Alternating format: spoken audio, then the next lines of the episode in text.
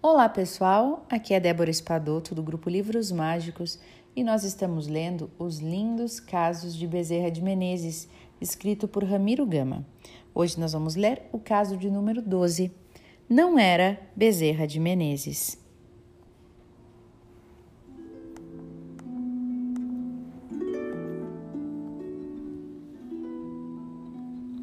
Antes de tomarmos posse do cargo, procuramos colocar em dia nosso expediente atrasado. Nossos alunos também nos esperavam. Um irmão, que vez por outra nos visitava e nos dava passes, compareceu à nossa casa para nos dizer: O doutor Bezerra de Menezes, que é meu guia efetivo, manda-lhe dizer para o senhor não aceitar o cargo de presidente do grupo Espírita Fé e Esperança. Deve ficar apenas conosco, do nosso lado nós ficamos aturdidos.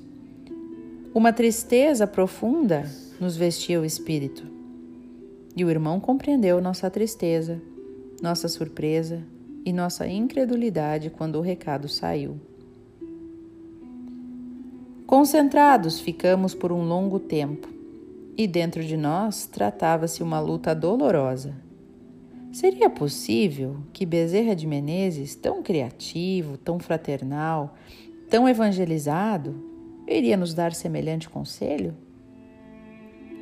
E pela primeira vez, sentimos os lados falsos e verdadeiros do Espiritismo.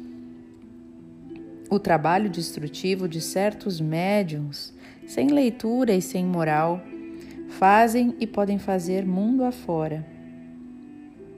Não era Bezerra de Menezes, Gritava-nos bem alto a voz amiga do espírito do padre Germano, que, com o Kardec brasileiro, constituíram-se até hoje nossos anjos, nossos professores, nossos amigos e benfeitores.